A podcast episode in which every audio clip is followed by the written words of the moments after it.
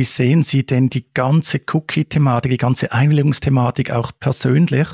Da gibt es ja auch aktuelle Bemühungen. Die Europäische Kommission sagt mit diesem Cookie-Pledge, wir wollen auch die nerven Cookie-Banner abschaffen. Wie sehen Sie diese Entwicklungen? Verfolgen Sie das natürlich? Ja, natürlich. Das haben wir gerade erst jüngst gestern, glaube ich, noch miteinander diskutiert, dass Cookie-Banner natürlich als maximal nervig empfunden werden. Jeder Besuch einer Webseite beginnt mit dem Wegklicken von Dingen und dann entsteht das sogenannte Fatigue-Syndrom. Irgendwann klickt man nur noch den farblich präsentesten, größten Button und das ist meistens der Alles akzeptieren-Button und das ist genau das Gegenteil von dem, was getan werden sollte. Wenn man Google fragt, wem gehören die personenbezogenen Daten des Website-Besuchers, antwortet Google uns. Und das ist die falsche Antwort. Die Antwort lautet, mir gehören meine Daten. Ähm, und das ist sowohl der klare, die klare Aussage dazu, ich entscheide, was mit meinen Daten passiert. Und deswegen haben wir, Gott sei es gedankt, die DSGVO. Und ähm, egal, ob wir sie lieben oder nicht lieben, es ist ein userorientiertes, konsumentenorientiertes Gesetz. Und das muss halt nur zur Umsetzung kommen. Und persönlich glaube ich, dass niemand mehr heutzutage eine Website baut, einfach nur um eine schicke Visitenkarte im Web zu haben, sondern wer dort ein Euro investiert, möchte wissen, was rauskommt. Und dieses rauskommt heißt messen und messen heißt, wer war dort.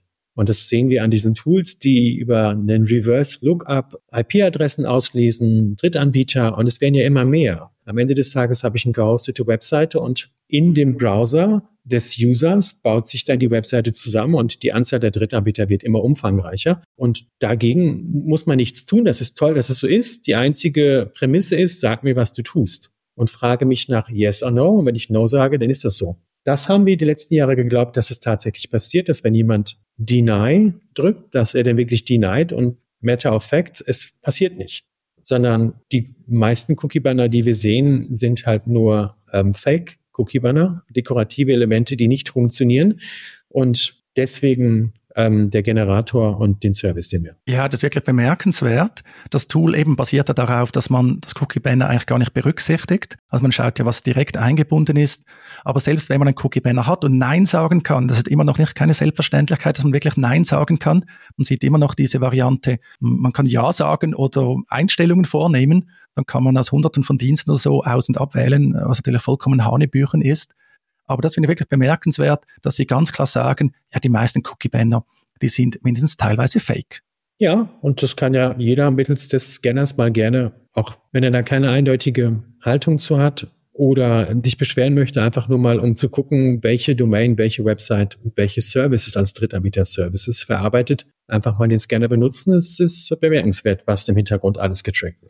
Was sind denn die gängigen Probleme auf Seiten der Website-Betreiber? Gehen wir davon aus, die kennen die Regulierung, die sagen, ich will das eigentlich einhalten. Ich habe auch die Agentur irgendwie beauftragt. Die werden schon wissen, was sie machen. Scheitert das denn letztlich an den Kompetenzen oder ist es Absicht, dass man Fake-Cookie-Banner einbaut? Das ist eine gute Frage. Das ist aber so etwas gemixt. Also zum Teil ist es die Unwissenheit. Man denkt, man kauft einen Banner, packt es auf die Webseite und ja, das, das reicht ja schon. Ich habe jetzt einen Banner gekauft, dass ich die Services dahinter konfigurieren muss. Das, ähm, da fehlt das Wissen häufig eben auch eine äh, Inventarisierung. Also wenn man mit zehn Leuten an einer Webseite arbeitet und dann fragt, ja, ähm, was haben wir denn alles für Services, da kann dir keiner eine wirkliche Inventur erstellen. Deswegen, wenn wir unseren Scanner nutzen bei Kunden und dann tausende Unterseiten scannen, dann finden wir auch mal ein YouTube-Video auf einer Blogseite von 2017 und dann sagt der Kunde, oh, das wusste ich ja gar nicht, dass es die Seite überhaupt gibt. Ja, die schmeißen wir komplett raus. Also es ist ein Mix aus ähm, nicht wissen, wie so ein Banner richtig konfiguriert wird und eben, ähm, was habe ich überhaupt auf meiner Webseite. Zum einen, und vielleicht um das kurz zu ergänzen, Google hat das die letzten 15 Jahre eher sehr geschickt gemacht. Wir haben ja, wir haben ja lange gebraucht, um herauszufinden, was deren Geschäftsmodell ist. Und viele Agenturen, die halt traditionell Websites erstellen und für Kunden aufsetzen, sind halt auch sehr geschickt dazu gebracht worden, im Default einer Website Analytics und alle anderen Google Tools, Fonts etc. einzubauen. Und das ist natürlich ein ganz wunderbarer Gratis-Service gewesen, der am Ende des Tages natürlich auch die Milliardenumsätze über das Bekanntheit seines Kunden bei Google erklärt. Und ähm, das ist sicherlich ähm, eine geschickte politische Strategieagenda gewesen seitens der Anbieter. Technische Unkenntnis, wie Arthur es gerade schon erwähnt hat.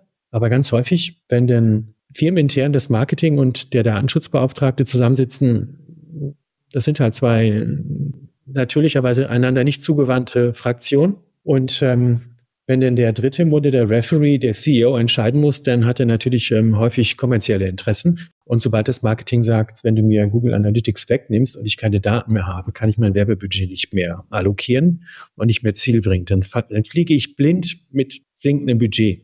Und dann ist natürlich ein ähm, kaufmännisch orientierter CEO schnell geneigt zu sagen, naja, dann schmeißen wir dieses Banner halt auf die Startseite, fake it until you make it und ähm, die Konfiguration sparen wir. Es spart mir auch einen Personentag Agenturarbeit. Und ähm, so sieht die Realität aus, ganz trivial. Ja, und dieser Scanner betrachtet halt nicht die Welt, wie sie sein soll, sondern die Welt, wie sie ist. Und ähm, das ist der Service. Ne? Analyse, Einschätzung und dann darf man damit tun, was man möchte.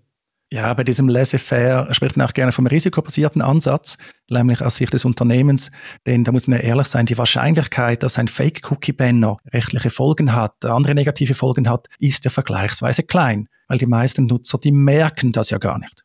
Hm, stimmt nicht ganz.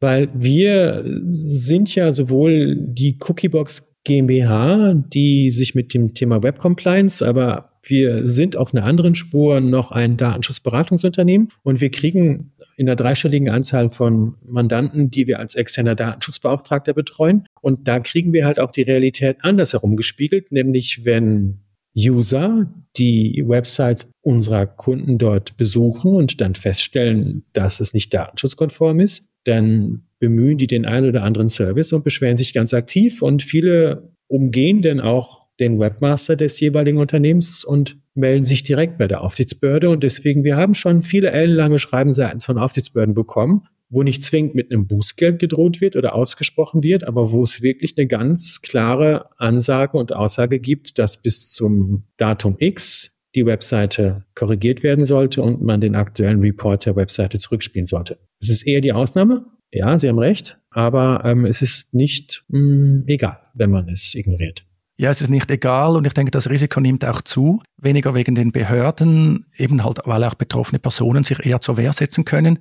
Natürlich nicht zuletzt mit ihrem Tool. Das äh, schafft eine Grundlage dafür. Wobei es eben wirklich interessant und deshalb sehe ich das von beiden Seiten. Ihr Gratis-Tool ist eben auch ein gutes Hilfsmittel ja für die Website-Verantwortlichen.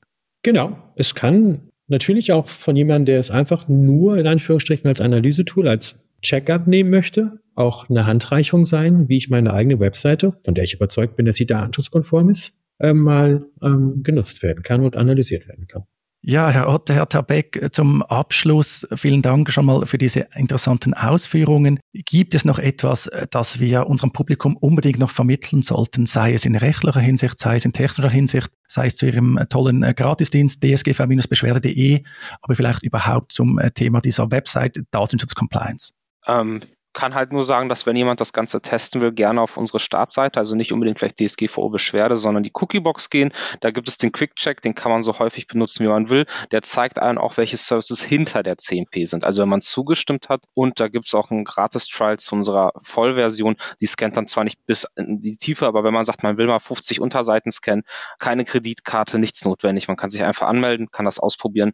Nach sieben Tagen ist das Trial zu Ende und das war's. Und dann passiert da auch nichts mehr. Genau, das, wenn da jemand mal wirklich ähm, nachschauen will und seine Seite mal ein bisschen scannen will, gerne einfach nutzen. Ja, das stimmt. Da kriegt man wirklich eine sehr schöne äh, Darstellung. Das habe ich auch schon ausprobiert. Übrigens noch CMP, für die, die es nicht kennen, das ist der Consent Management Provider oder die Consent Management Plattform. Also letztlich die, die Software, die das Cookie Banner aus Nutzersicht anzeigt, ja.